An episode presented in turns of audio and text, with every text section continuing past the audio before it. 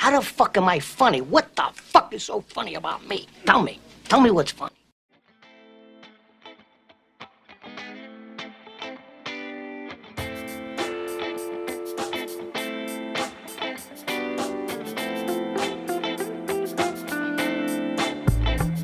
I love the smell of napalm in the morning. You know one time we had a hail bomb?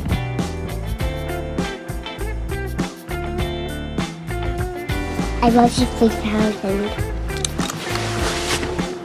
30,000. That's crazy.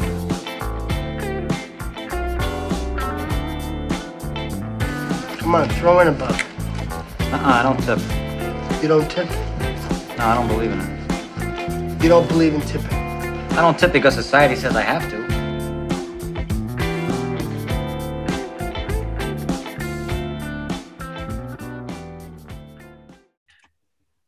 Bienvenidos amigos al nuevo episodio de vuestro podcast de cine favorito, La silla de Driver. Y en este tercer episodio, como siempre, me acompañan, por un lado, Daniel Cortiñas Uy, hoy traemos a alguien muy intensito eh, del que hablar. y por otro lado, eh, a Diego Fernández. Buenos días a todos. Se viene Charlie Kaufman in the house. Bueno, como os ha adelantado Dieguito, y Eh, como... Esto se, sal- se saca a la noche, ¿eh? sí, ¿no? Eh, Sí. como Me estaba cola, diciendo, como estaba diciendo Dieguito, y ya habéis visto en el título, hoy vamos a hablar sobre Charlie Kaufman. Eh, así que voy a dejar que Dani os haga una pequeña biografía y os cuente un poquito sobre la vida de este eh, cineasta. A ver, muy rápidamente. Eh, Charlie Kaufman nace en 1958 en Nueva York, en, una, en el seno de una familia judía. Y, eh, como ya he dicho, ahora mismo tiene 62 años, pero sobre todo es conocido eh, por ser guionista más que director. Y supongo que es lo que más vamos a explorar en este episodio. Eh, empieza haciendo, escribiendo episodios para la televisión y después se da a conocer ya como guionista de la película Cómo ser John Malkovich, que tiene su primera nominación ya al Oscar como mejor guion. Después también recibe otra nominación por Adaptation, que ya hablaremos después, eh, y eh, gana el Oscar a mejor guion por eh, Eternal Sunshine of the Spotless Mind. Luego su película, esta ya es la primera, bueno, la segunda película que dirige, que es Anomalisa, es la que gana mejor, bueno, está nominada, perdón, a mejor película de animación. Y es lo que decimos, es un guionista que está muy implicado en el proceso de producción eh, cuando no está detrás de las cámaras eh, y parece que hasta quiere ser director y yo creo que por eso también da el paso y es eh, estas películas de las que vamos a hablar que, que toma las riendas y eh, para terminar, yo diría, lo definiría como un flipado, como un intensito. ¿Compartes la opinión de, de Dani? Yo pienso que es un intento de filósofo que lo único que hace a lo largo de sus obras es eh, decir que es mierdas y básicamente sigue una filosofía así de Albert Camus, se podría decir. Pero bueno, o sea, el tío, la verdad es que me gusta de decir, así que se lo pasa. Yo tengo que Eh, decir si que, bueno, queréis- que- bueno, espera, Dani, por favor. ¿eh? Eh, yo tengo que decir que, eh, bueno, lo hablaremos después cuando hablemos de las películas, ¿no? Pero sí que se nota mucho cuando una película es dirigida por él y cuando es dirigida por otro y el guion es de él. En plan, se marca mucho porque, lo diremos después, pero sus películas y sus guiones sobre todo tienen ese matiz siempre de eh, tristeza al final, de un pesimismo existencial eh, terrible. Y cuando son eh, solo sus películas guionizadas y no, solo, no son tan dirigidas, eh, cuando las dirige otro director, pues sí que digamos que lo maquillan un poco para que no sean películas pues tan tristes. Completamente de acuerdo. Eh, básicamente, yo creo que ya lo hicimos en el podcast anterior, ahora podemos soltar las características, que eran lo que se estaba metiendo un poquito Yago. Así que yo traigo tres cosas apuntadas que vienen a ser más o menos lo mismo, eh, pero eh, si queréis os digo una y cada uno va hablando de lo que considere de ella. Venga, va, Venga. dispara. Vale, el primero es el sello autorial en el guion. ¿Quién quiere esta? Te Hostia, dejo a Yago, venga, va, me- eh, te la compro. te paso la bola. Eh, sí, a ver, cuando tú ves una película de Charlie Kaufman, o sea, por ejemplo, si tú te ves, eh, ya que digamos está un poco ahora de moda Charlie Kaufman por haber dirigido, eh, estoy pensando en dejarlo, una película que se pensó que podría optar a algún Oscar, de hecho no recibió ninguna nominación, que después podemos soltar la pregunta al aire de si lo mereció o no. Eh, pero sí que se hizo un poquito más conocido por esta película, además dirigida, eh, perdón, producida por Netflix. Entonces, eh, digamos que una vez que ves una de sus películas, eh, reconocer eh, otra película que haya dirigido o guionizado él es bastante fácil por los leitmotiv que siempre tienen sus películas, que es el surrealismo, que, es siempre, sobre todo, como ya he dicho antes, siempre que la dirige él es mucho más marcado, como por ejemplo en Anomalisa no tanto, ahí creo que al ser una película eh, de animación, pues trató de suavizarlo un poco, pero sí que eh, los que hayamos visto su primera película dirigida por él, como es Synecdoche New York, eh, sabremos que el surrealismo está, vamos, al orden del día en sus películas. Después, otro tema sería el pesimismo, porque Charlie Kaufman de por sí es una persona pesimista y lo plasma en sus guiones y en sus películas, siempre tienen ese toque de tristeza. Nunca he visto una película con un final feliz dentro de Charlie Kaufman, siempre tienen ese final triste. E incluso cuando eh, hablemos de eh, adaptation, pues eh, lo plasma hasta en su propia persona, eh, o en este caso en Nicolas Cage, que interpreta el propio Charlie Kaufman. Y yo creo que más o menos esas serían las características más, digamos, visibles ¿no? o perceptibles del- de las películas de Charlie Kaufman. Sí, básicamente Yago se acaba de decir todo lo que le apetecía a él. O sea, le, le digo por una característica, pues dicen, pues no, pues ya hablo de todo ya. Y a Dieguito, pues habla otro día. No, Pero trabajo eh, sí, sí, em, yo em, en esto, eh, bueno, yo lo que noto es que las películas eh, de Kaufman, o las películas en las que tiene, eh, en las que escribe el guion él, eh, son más de él casi que de los propios directores.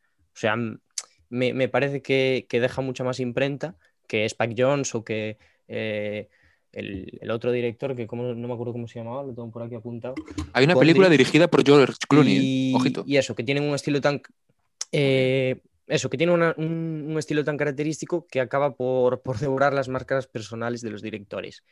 Y eh, tenía temas recurrentes. No sé si Diego quiere decir algún tema más que aparezca en sus películas. A ver, o sea, se podría incluir la voz en off que sale en algunas de ellas. Bien. Eh, yo que sé, juega mucho con, con los personajes, o sea, que hablan desde un futuro que se van desarrollando su historia.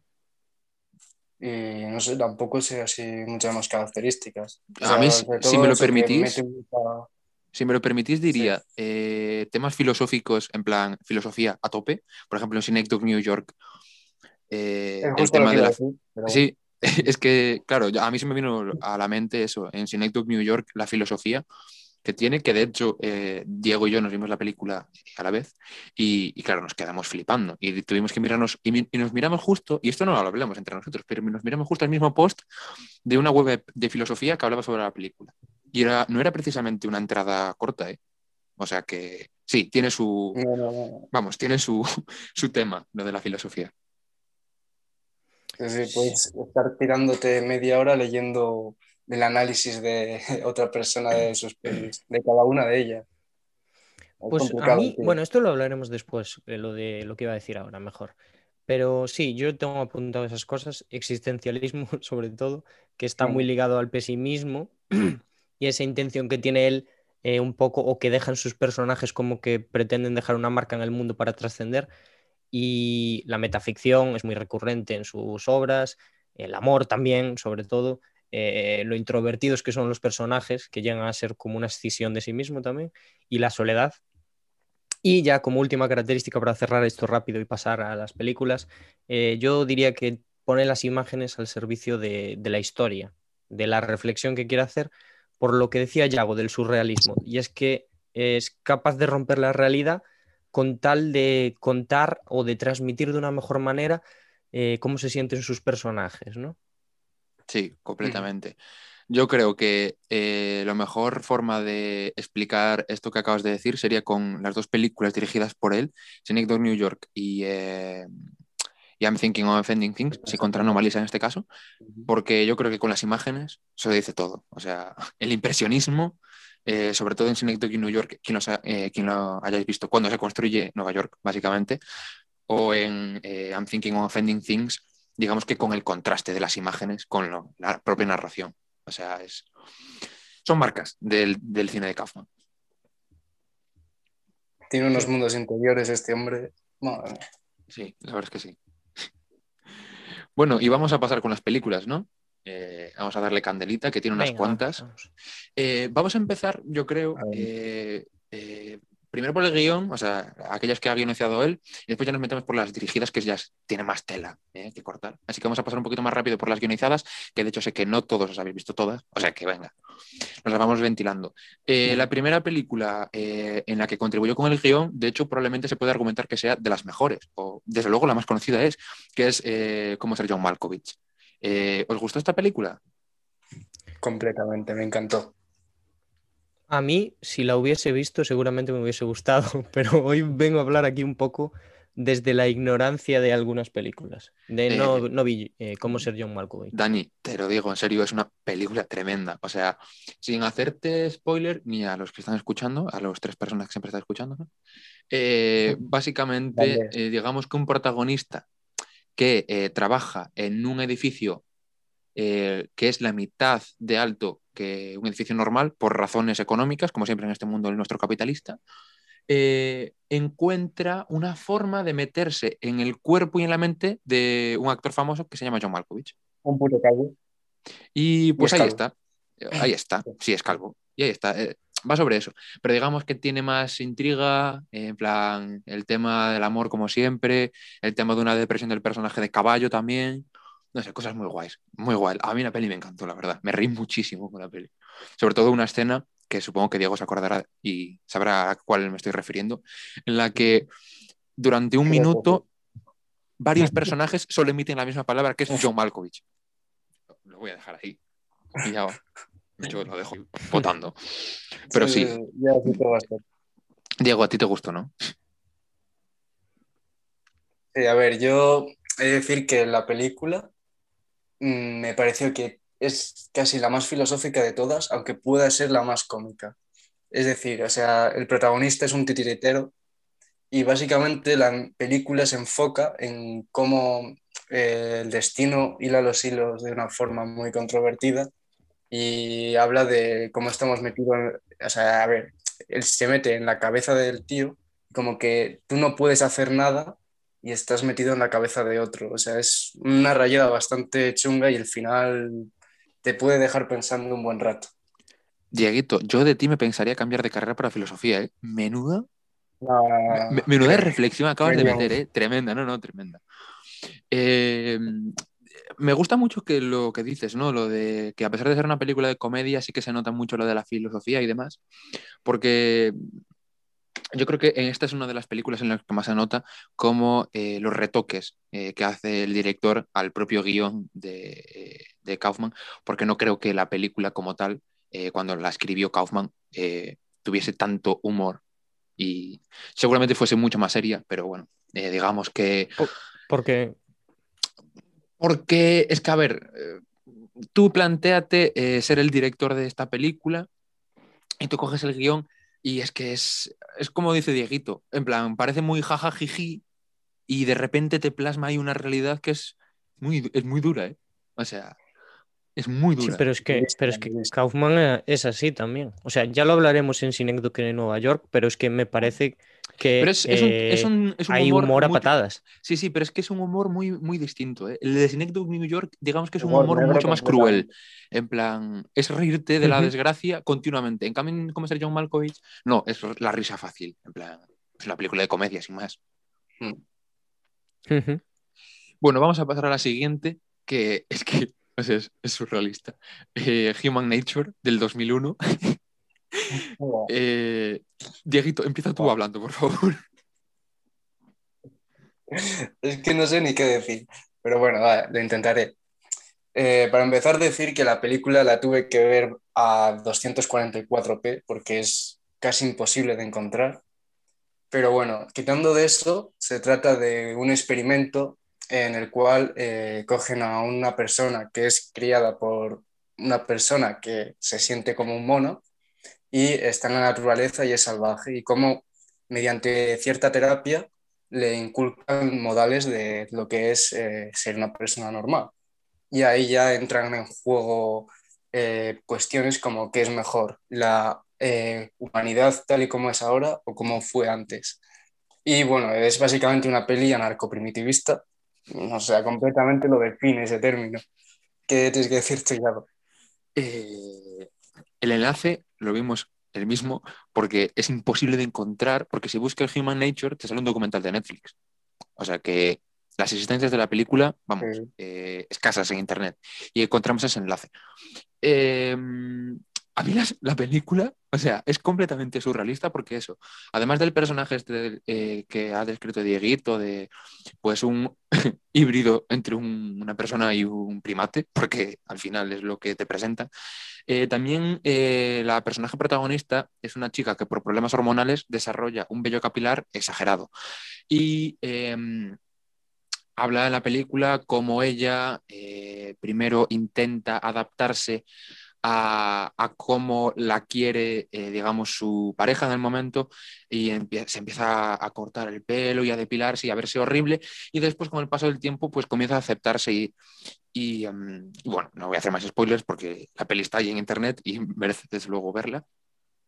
Pero eh, sí que, sí que noté en la película eh, esa crítica brutal a cómo los seres humanos vamos cada vez más y más quitando eh, eh, el terreno a los animales y demás, que tampoco es un mensaje muy que esconda mucho Kaufman, o sea, te lo pone directamente. Eh, y como también mm, me gustó, porque en parte también se trata un poco, ojo a la comparación que voy a hacer, porque parece que voy a comparar animales con indígenas, que no, pero también como la crítica de los colonos, ¿no? De coger, arrasar la cultura que tienen uno y decir, mira, yo te pongo esta y, y esta es la mejor y no tampoco tienes otra opción porque si no te electrocutamos, que es lo que pasa en la película. Entonces, sí, es, y, o sea, en resumen es una película surrealista, o sea, es que es surrealista. Pero, no sé, a mí me gustó, lo peor, lo peor es que me gustó, con 244p, pero me gustó la peli.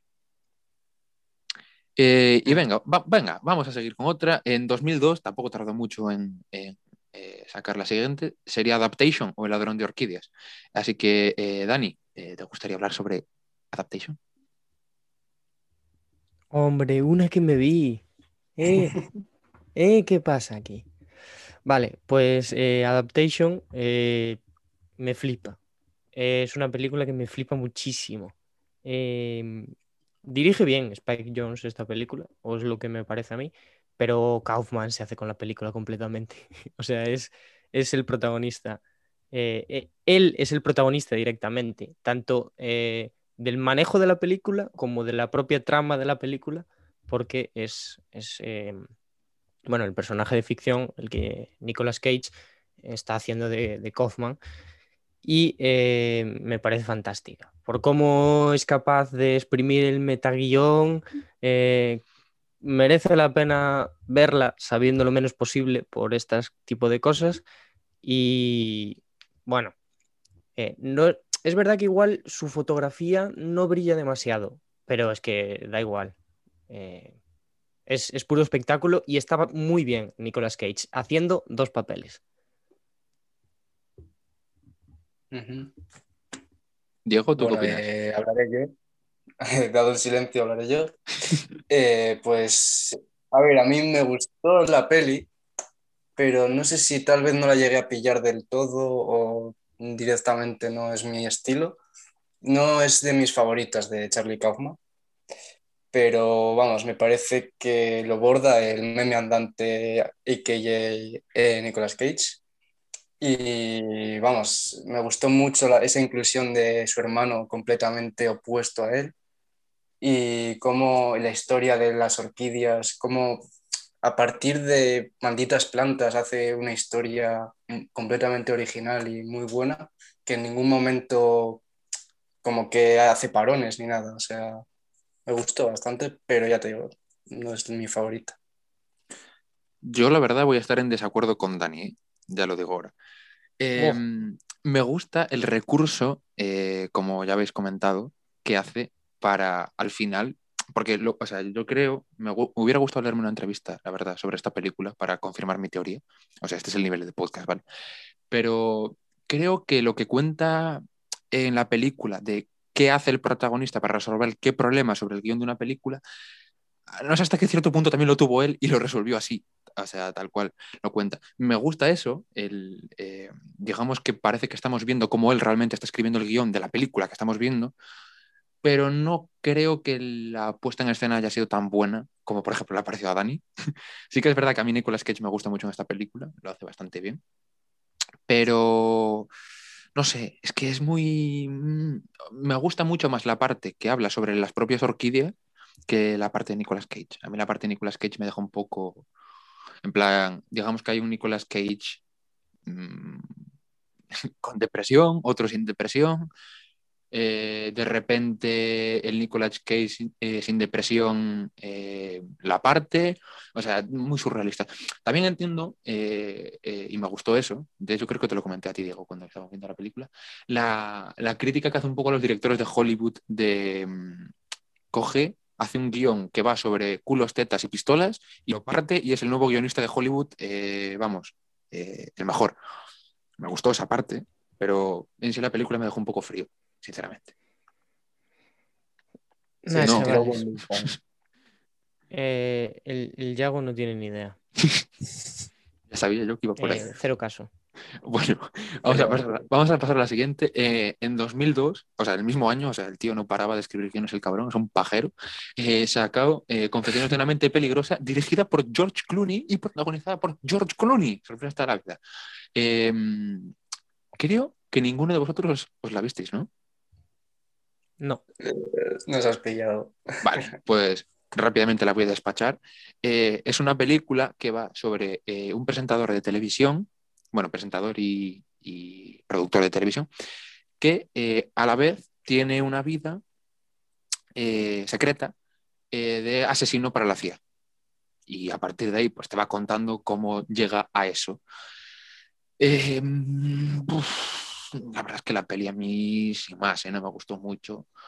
Porque es que es eso, en plan, te lo ponen desde el principio. Es un productor de televisión que trabaja para la CIA como asesino. Y durante toda la película apenas hay evolución del personaje, apenas hay una evolución de lo que te están contando y llega- llegas al final, que no voy a contar qué pasa al final, evidentemente. Y, sigue siendo lo mismo, un tío que trabaja para la televisión y para la CIA. Mm, bastante me. Sí, la verdad es que sí. Yo la voy a pasar rápido porque es que no tiene más. O sea, es bastante mala. O sea, sale George Clooney, eh, sin más. Yo pensaba que George Clooney solo trabajaba para Nescafé, pero ahí está. Un poco boomer Yago hoy, ¿eh? No, no boomer, pero no me, no me gustan. No, a ver, de, Kaufman me gustan muchas, pero justo me pillaste en las que no me gustan tanto. Eh, vamos a la siguiente, en 2004. eh, esta creo que es de las más conocidas de Kaufman, seguramente. Eh, Eternal Sunshine of the Spotless Mind. Eh, esta película que protagoniza Jim Carrey, un maquinote, y protagonizada. ay, Jim protagonizada, Carrey. Estamos bien, yo. Y dirigida por Michael Gondry. Así que, venga, ¿quién quiere disparar primero? Eh, eh, yo, venga. Eh, me parece la más accesible de todas. Sí. Todas las que tiene Kaufman, de- del guion, me refiero. Mm, pero me gusta mucho. La vi el otro día eh, y la verdad que es una película que está muy guay. Y es, eh, yo creo que es- antes lo había dicho, que habla mucho de amor las películas de Kaufman y tal. Eh, esta es la que más habla, claro, porque va enteramente dedicada a una relación amorosa. Y es una película. Es que yo creo que es una premisa y es que em, cuanto menos sepáis, y eso que tenéis el hándicap de que Yago se está contando casi todo de las películas, eh, mejor. Porque, Gracias. porque eh, son unas, unas películas que tienen unos giros que normalmente mezclan ficción con realidad y son interesantes verlos y se- ver si eres capaz de pillarlos tú solo. Y esta es la más fácil de entender, yo creo, pero es muy llevadera. eh, pues te reflexiona un poquito sobre las relaciones de pareja y sobre cómo se construyen también a partir de los recuerdos y tal, y está muy bien, a mí me gusta mucho. Bueno, pues creo que me toca a mí. La verdad es que es una película, a mi opinión, preciosa. O sea, aborda el amor no como la típica película de amor, o sea, básicamente es lo que dice Dani, aborda los recuerdos de la pareja y cómo se refugian en ellos para salvar una relación. Es la típica película que le pondría a unos padres que están a punto de divorciarse, Hostia, hostia. pero vamos, que a mí me, gu- me gusta mucho la película. Diego, eh, me acabas de meter ganas de llorar, ¿eh? Ya te, ya te digo, ¿eh? Joder, tío. A ver, he sido Ay, demasiado mía. cruel, ¿eh? He sido demasiado cruel. He sido demasiado cruel.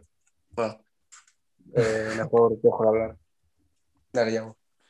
Em, sí que es verdad que es la más accesible y creo que por eso también es de las más eh, conocidas y populares de Kaufman. De hecho, estaba mirando, es la única película que ha recibido algún premio eh, de carácter así popularcillo. De hecho, de popularcillo. Ganó el Oscar al mejor guion original. Y de Sí, hecho fue, sí. fue nominada al mejor guion original también eh, en los Globos de Oro y ganó el mejor guion original en el premio BAFTA. O sea que, a ver, un poco debatible que justo esta vaya a ser la del mejor guion original, porque sí que es verdad que es una película bastante buena para ser de amor dentro del género. A mí me gustó mucho. En plan, el toque originalcillo siempre de Kaufman, del surrealismo de la máquina que inventan, para que, a lo que gira alrededor de la película. Y no, la verdad es que no, no la voy a criticar, a mí me gustó mucho, sinceramente me gustó mucho. Eh, tratan el amor no como el cliché de, ah, estamos mal, pero de repente estamos bien, pero Charlie, ¿qué estás haciendo? sino que, sino que eh, utilizan, digamos, este cachivache, ¿vale? Eh, que hace cosas feas chicos. para superar sus problemas. Sorpresa, se puede superar los problemas en una relación. Eh, Cachivache. y, y ahí está, Eternal Sunshine of the Spotless Mind. Además, el nombre mola. En plan. Me gusta Eternal No. Sunshine of the Spotless Mind. Y quedas, hostia, de cinéfilo. eh. Ojo. ¿Cómo es, ¿Cómo es en castellano? Porque es. eh, o sea, Oh. tiene un nombre feo, creo, ¿eh? Sí. Olvídate de mí, creo que la traducción. Ah, ¿no? es que feísimo, ¿eh? sí. Olvídate de mí y también, eh, o sea, eso en España, por supuesto. Y después en Latinoamérica lo llaman Eterno Resplandor de una mente sin recuerdos, que a mí me gusta más eso. Bastante más. Oh, No, oh, tío, oh. pues suena bien así. Bien. Tremendo. Sí, sí, sí, sí. Eh, y aquí acabamos las guionizadas Ah, bueno. solo por él, porque ahora vamos a entrar en las que guioniza y dirige, ¿vale? Eh, ¿Querías comentar algo antes, Diego? Una cosilla más de, de la última peli hablada, Sí, sí, y sí. es que la chica es crash. ¿eh? La chica es crash. O sea, es eh, básicamente la actriz de Titanic con el pelo de varios colores. o sea, Winslet. vamos a ver. Pero está un poco. mm, Es puta. Es un poco inestable.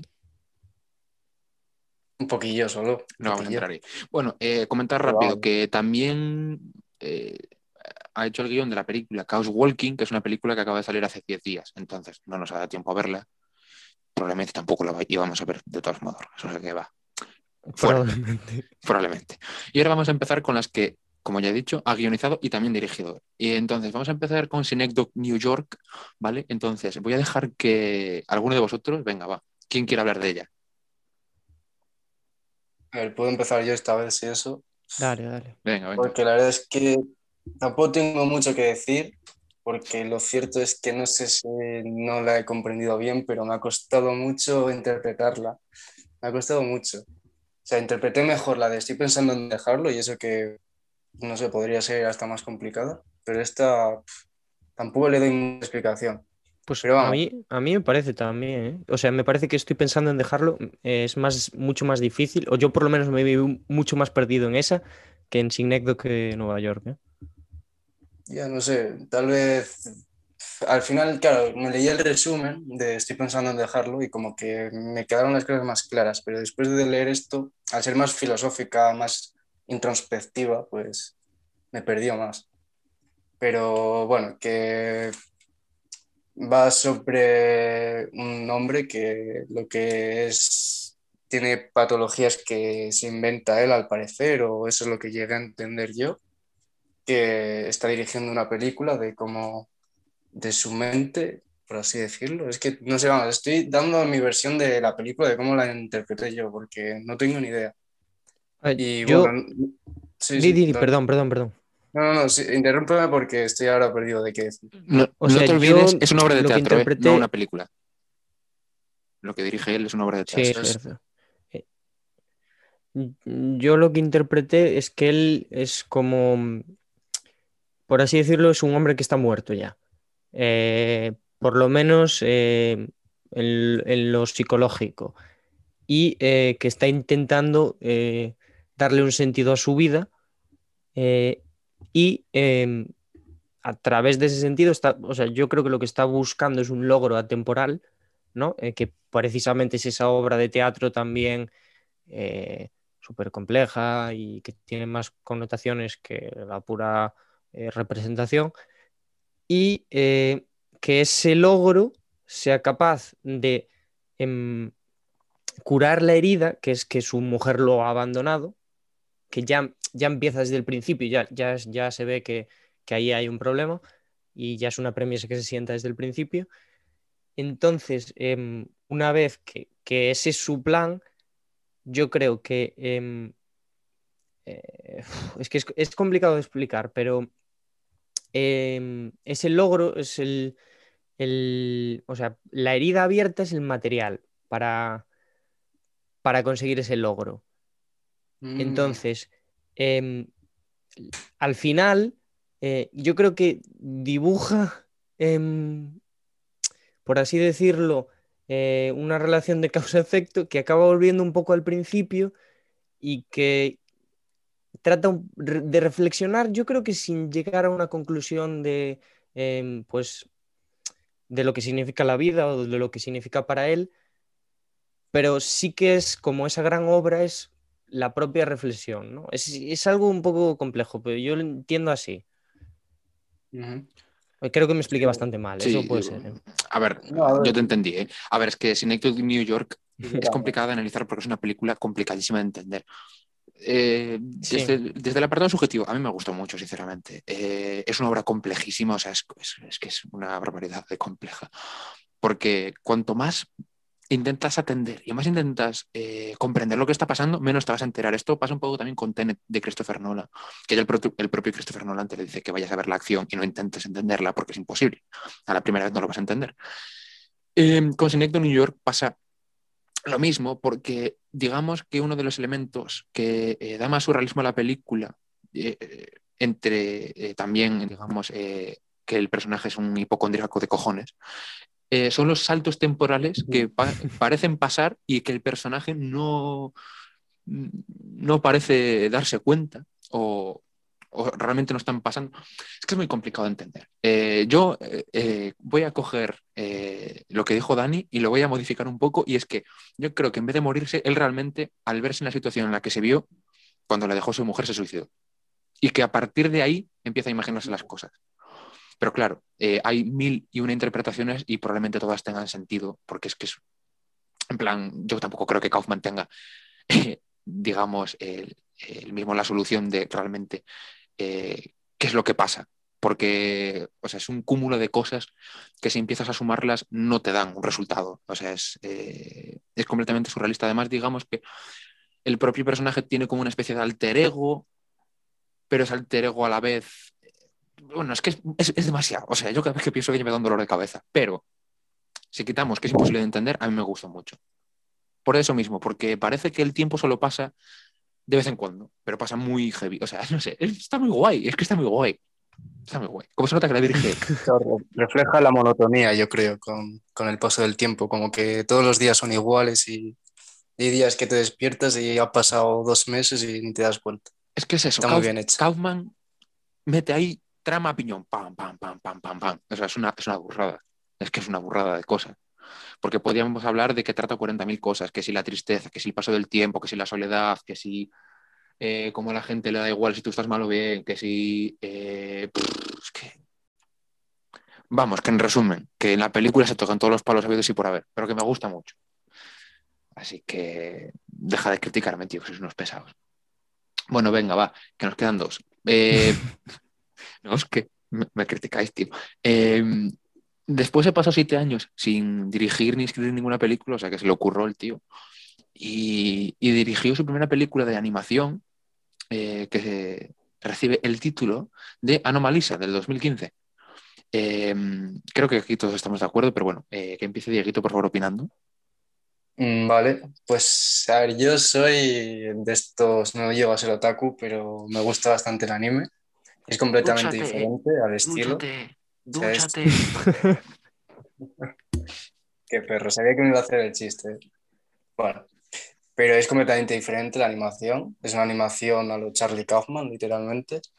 Y en esta película eh, me parece muy interesante desde el punto de vista que aborda el amor.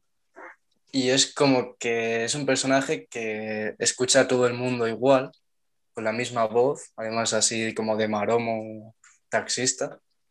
Y de repente eh, está en un hotel y escucha una voz que es diferente y es como así de mujer y a él le gusta. Y bueno, a partir de ahí se desarrolla un proceso de, de amorío y eso de, con la susodicha. Ya murió.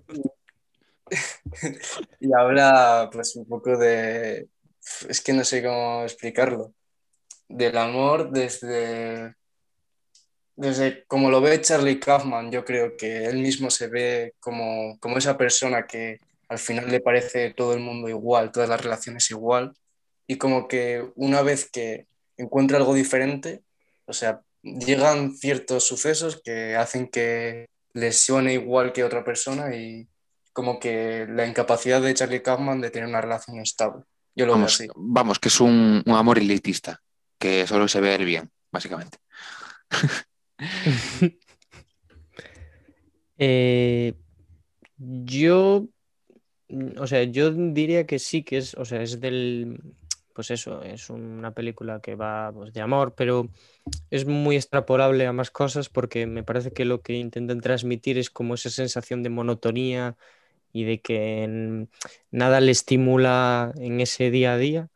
Y de hecho, yo creo que está muy, está muy bien hecho, ¿no? Porque al principio empiezan eh, con unas voces, muchas, muchas voces, eh, con eh, tonalidad similar, que se empiezan a entrecruzar unas con otras, y después ya nos introduce al protagonista. Y ya des- desde primeras ya nos está dejando caer, pues, como ese tumulto de voces que básicamente viene a ser lo mismo, que no es nada interesante, nada especial.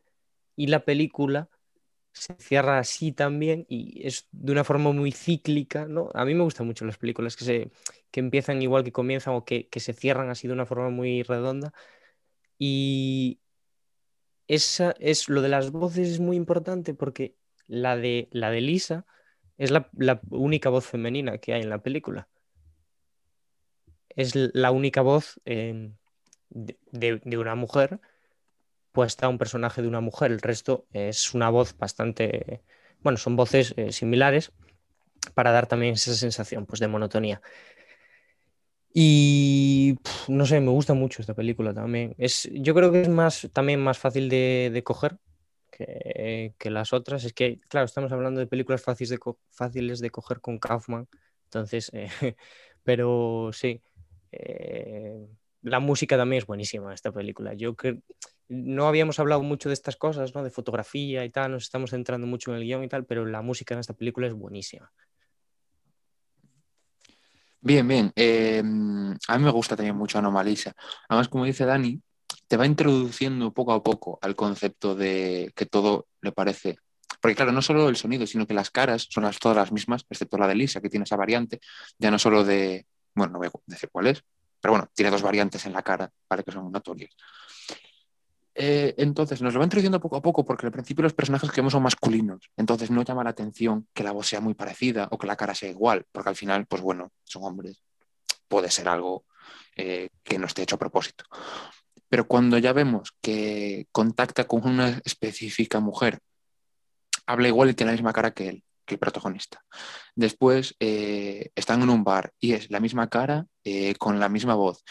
Entonces, como que nos va introduciendo al concepto de, hostia, parece que son todo lo mismo.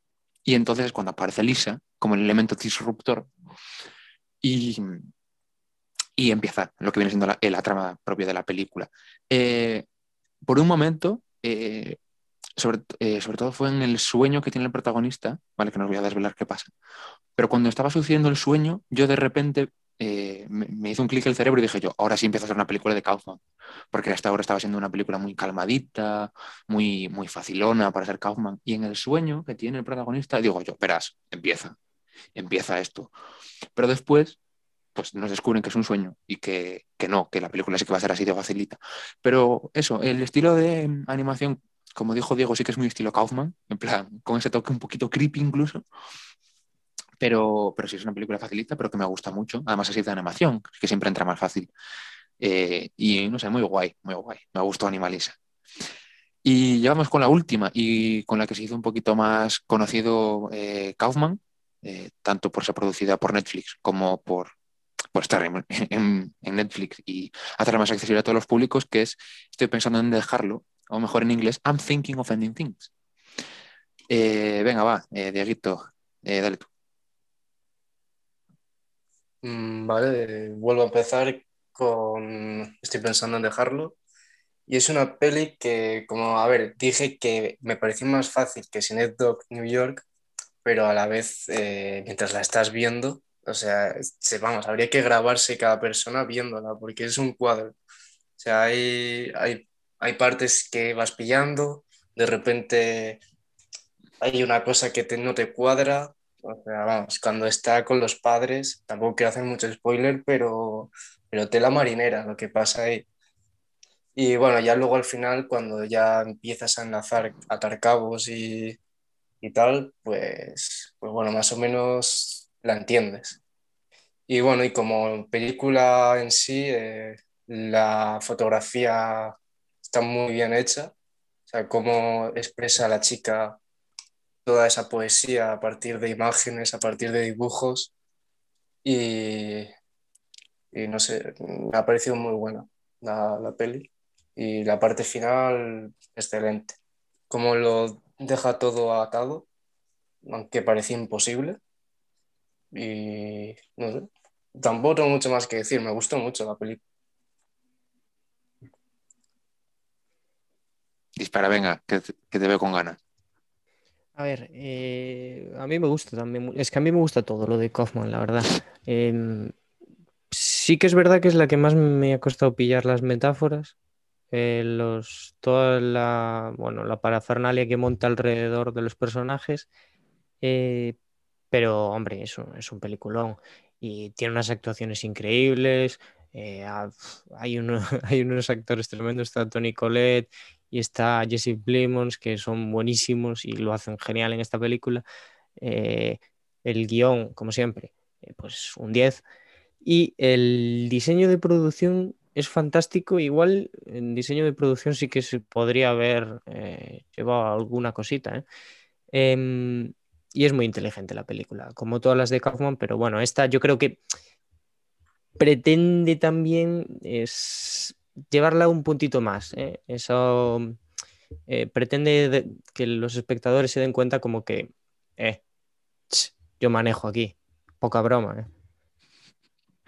Ostras, buena descripción. ¿eh? Muy buena descripción.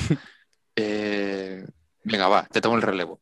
Eh, me gustó muchísimo. Eh, estoy pensando en dejarlo muchísimo. Me enganchó. A, a, fue la primera que vi de Kaufman y me enganchó bastante al cine de Kaufman.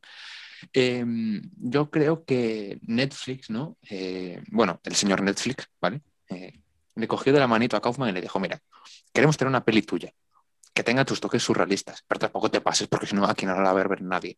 Entonces creo que es una versión un poco digamos, para todos los públicos de Cine Dog New York, es decir, no con tanta carga filosófica y tan brusca, que es brusca la peli, en plan, los cambios son bruscos, pero no, no creo que sean tan heavy como en Cinecdoc New York, y creo que es un poco más accesible para todos los públicos. Aún así, después de haber dicho esto... Pues yo no estoy, no estoy de acuerdo, ¿eh? No estoy no, nada de acuerdo. No. Yo, a, ver, a mí, yo, yo eh, interpreto mucho mejor Cinecdoc que Nueva York esta película. Yo creo que Cinecdoc que Nueva York dentro de que probablemente pueda estar equivocado y que probablemente lo esté, eh, lo entendí todo y, y, seguí el hilo perfectamente y aquí eh, se intenta jugar mucho con metáforas y con este personaje eh, representa tal cosa, que no lo voy a decir, pero bueno, si buscasteis alguna cosa ya lo sabéis, eh, o este personaje es tal cual, lo que pasa aquí, yo creo que me parece mucho más incomprensible, no sé. Bueno, a ver, supongo que será todo cosa de interpretaciones y, y- y yo que también soy un poquito gilipollas, va. Pero a lo que llevamos. Que a mí me parece mucho más accesible en el sentido de que eh, no es tan eh, brusco como Synecdoche New York no tiene tanta carga filosófica, pero eh, entrando ya a lo que viene siendo la materia de la propia película, sí que es verdad que, sobre todo, como pasa también un poco, bueno, un poco no, como pasa en New York, el tiempo, como pasa por unas personas y para otras, digamos que es el elemento disruptor en cuanto a una narración, digamos, normal, y empieza a meterse en lo surrealista para de repente volver a una escena en un coche de 40 minutos de dos personas hablando en la que parece que la película vuelve a ser normal. Que dices tú, em, que estamos viendo? Para de repente volver a ser surrealista en una estación de helado. No estoy haciendo spoilers, no me matéis. Em, entonces, a mí la película me gusta mucho por eso, porque tiene eh, fases en las que son dos, per- dos personas completamente normales hablando sobre cómo está el tiempo y de repente eh, una señora acaba de envejecer 92 años. O sea, me parece maravilloso. Y tampoco, digamos que se nota forzado, no se nota como que está siendo pretencioso excesivo, sino que se nota natural, una buena transición. Me gusta mucho. La verdad es que sí que el final es un poco caótico y, como que dices, vale, vale, eh, aquí el tío se acaba de flipar muchísimo, ¿esto qué, cojones tiene que ver? ¿Vale? Pero al final, como con Synecdoche de New York, te miras, digamos, el significado que te pone eh, paco.com en su página web y dices tú, vale, ahora lo entendí. Entonces, eh, venga, va, voy a lanzar la pregunta al aire. ¿Qué vosotros interpretáis? ¿Qué pasa en la película? Venga, va, voy a dejar que empiece Dani porque siempre empieza Dieguito. No, no quiero jugar este juego.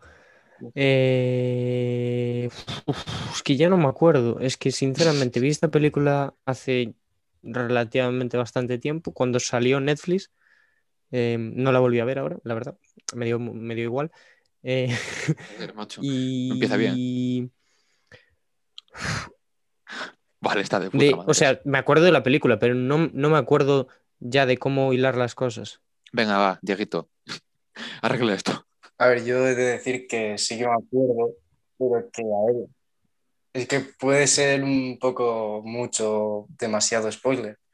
Mm, no sé Bueno, a si ver, Claro, es verdad, es verdad. eh, Eso puede ser, ¿eh? A ver, pero si es vamos a interpretar lo que pasa. lo sí, sí, sí, sí, Para tú dale. tres chalaos que no- Para adelante, venga. Pues a ver, yo la película la acabé interpretando, al igual que tú, creo, que, que básicamente eh, en la película, a lo largo de toda la peli, está eh, la vida de un anciano que se ve que tiene una, algún tipo de demencia y mientras está sucediendo la conversación con la chica en el coche, en la casa de sus padres, etc. Y básicamente el final es una obra de teatro, eh, yo creo que es una referencia a Synecdoche New York, en la que se le va la olla y es el tío como llevando otra vida, eh, o sea, como básicamente la interpretación, que me estoy yendo por las ramas, es que eh, lo que está sucediendo en el coche es lo que pudo llegar a ser con la chica y no fue. Y el cómo el, ese anciano senil que está limpiando el colegio se lo imagina y esos cambios bruscos son como sus idas de olla, sus como qué hubiera pasado si hubiera dicho esto o qué hubiera pasado si hubiera dicho lo otro. Básicamente, no sé si me he explicado, pero Sí, sí, sí. yo la interpreto así. Yo lo interpreto muy parecido, como dices tú. Al final en la película se ven, eh, digamos, eh, dos Jakes, ¿vale? Que son el protagonista. Se ve el Jake que a él le hubiese gustado ser, que eh, digamos que es el Jake que lleva a su novia a junto a sus padres, la presenta, todo sale bien y son felices. Y el Jake de la realidad, que es el conserje. Entonces, eh, a partir de ahí se va eh, superponiendo eh, un Jake con el otro. Lo que quería que pasara, lo que pasó, lo que quería que pasara, lo que pasó, continuamente. Y al final, el verdadero Jake, digamos, que se, pues, se tiene que enfrentar a que realmente eso nunca va a llegar a pasar y que tiene que afrontar su vida. Y, ahí es cuando acaba la película, con él flipándolo completamente, o sea, en una fumada tremenda recibiendo, creo que además es un premio Nobel en una especie de como de eh, concursos eh, veganos, a algo, no sé, o sea, surrealista completamente. Y, ahí acaba la película. O sea, sí que la verdad es que es muy surrealista al final. Pero sí que me gustó eso, sobre todo, eso lo de los dos, dos Jakes que se van superponiendo.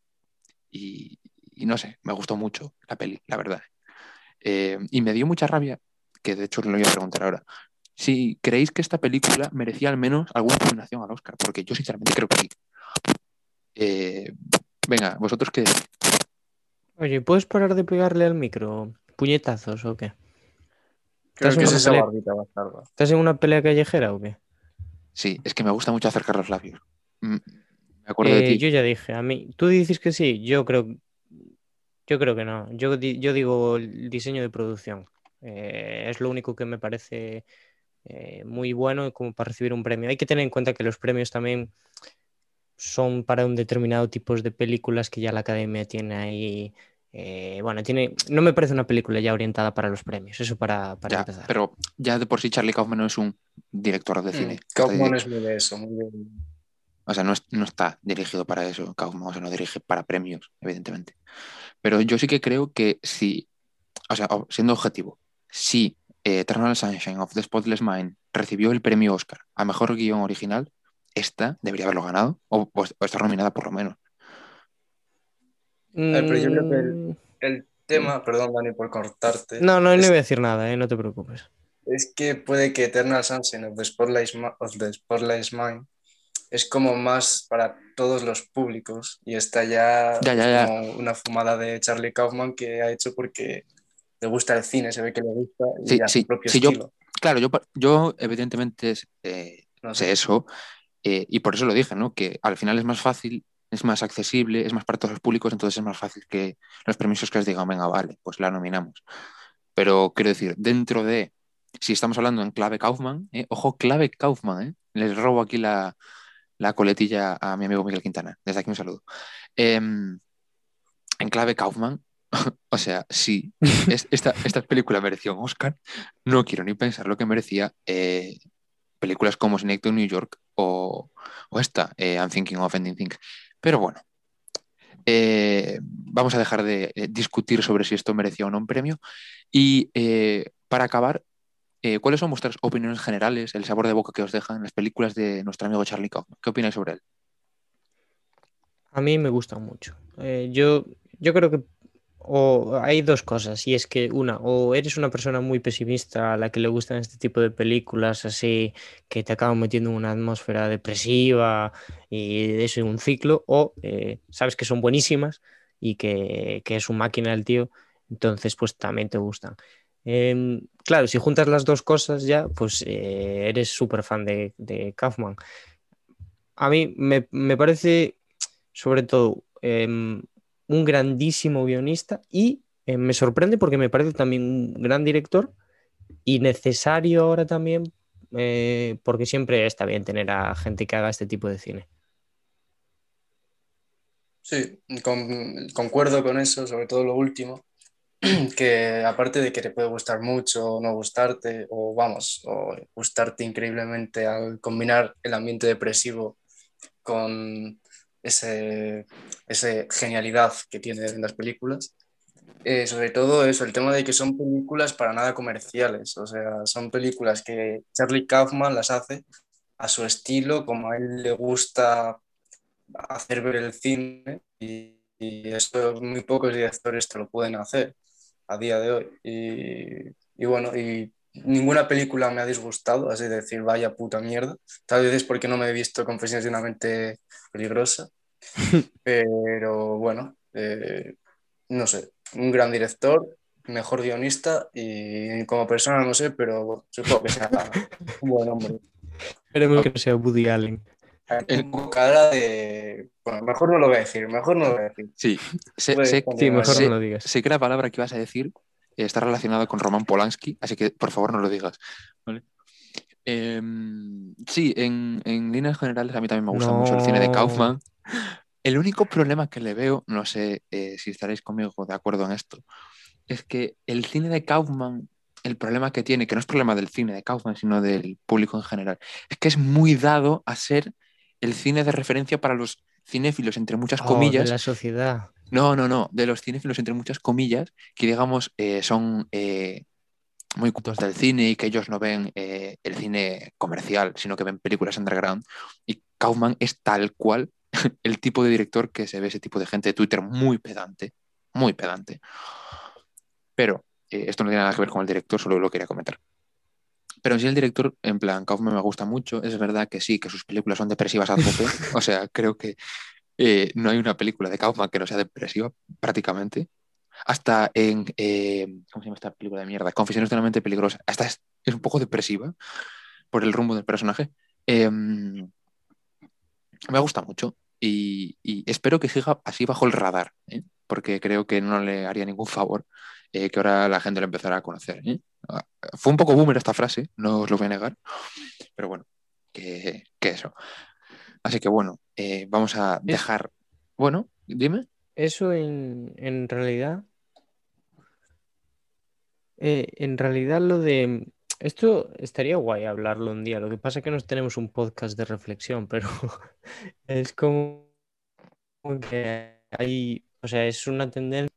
Eh, Hay una pequeña parte de nosotros a la que no le gusta que la gente a la que venimos apoyando de abajo se convierta en super mainstream porque es como que pierde un poco su esencia, o no su esencia, sino a lo que estamos acostumbrados nosotros, con lo que nos sentimos identificados y lo reclamamos nuestro y una vez eh, que pega el pelotazo igual eh, ya no, ¿sabes?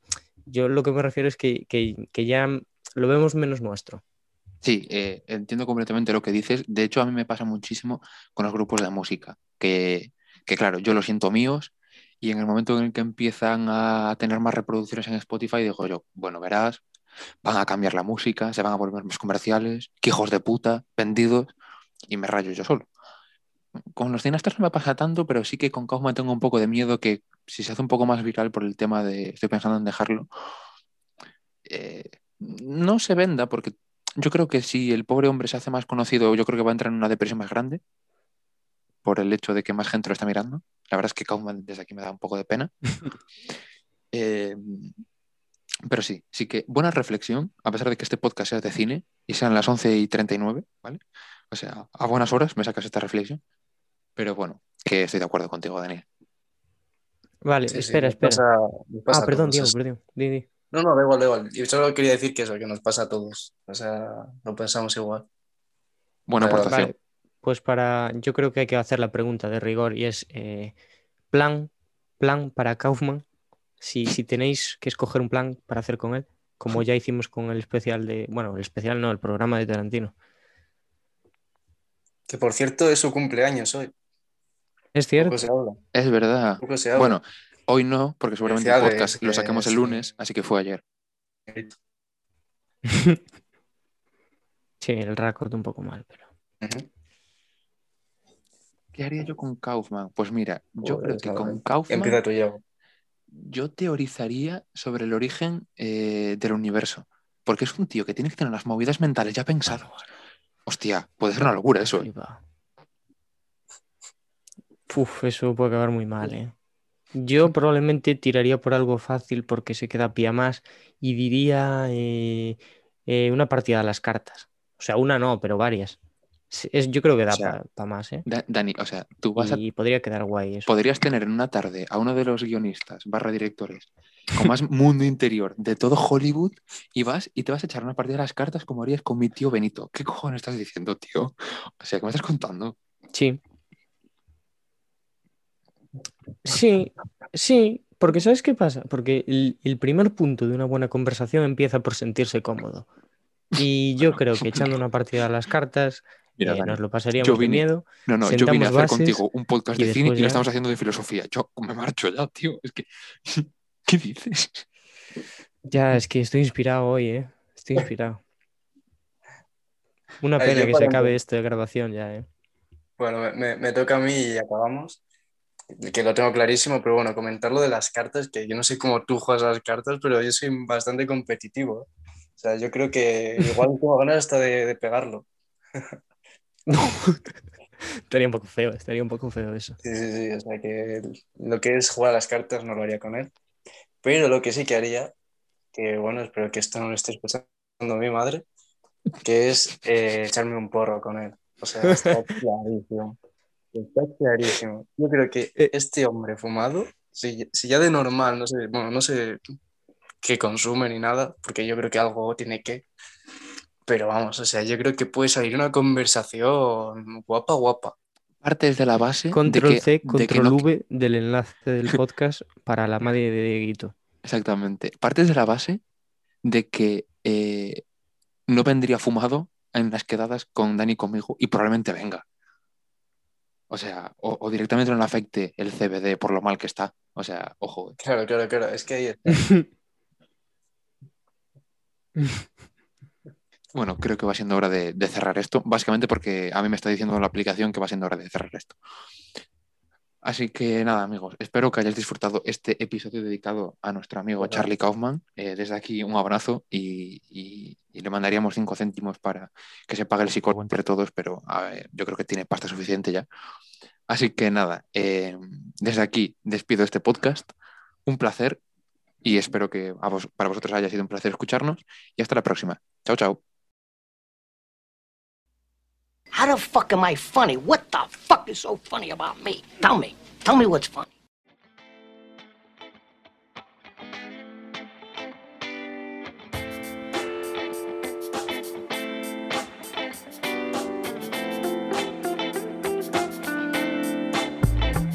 I love the smell of napalm in the morning.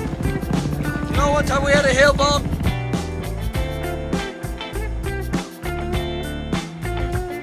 I love you 3000. 30,000. That's crazy.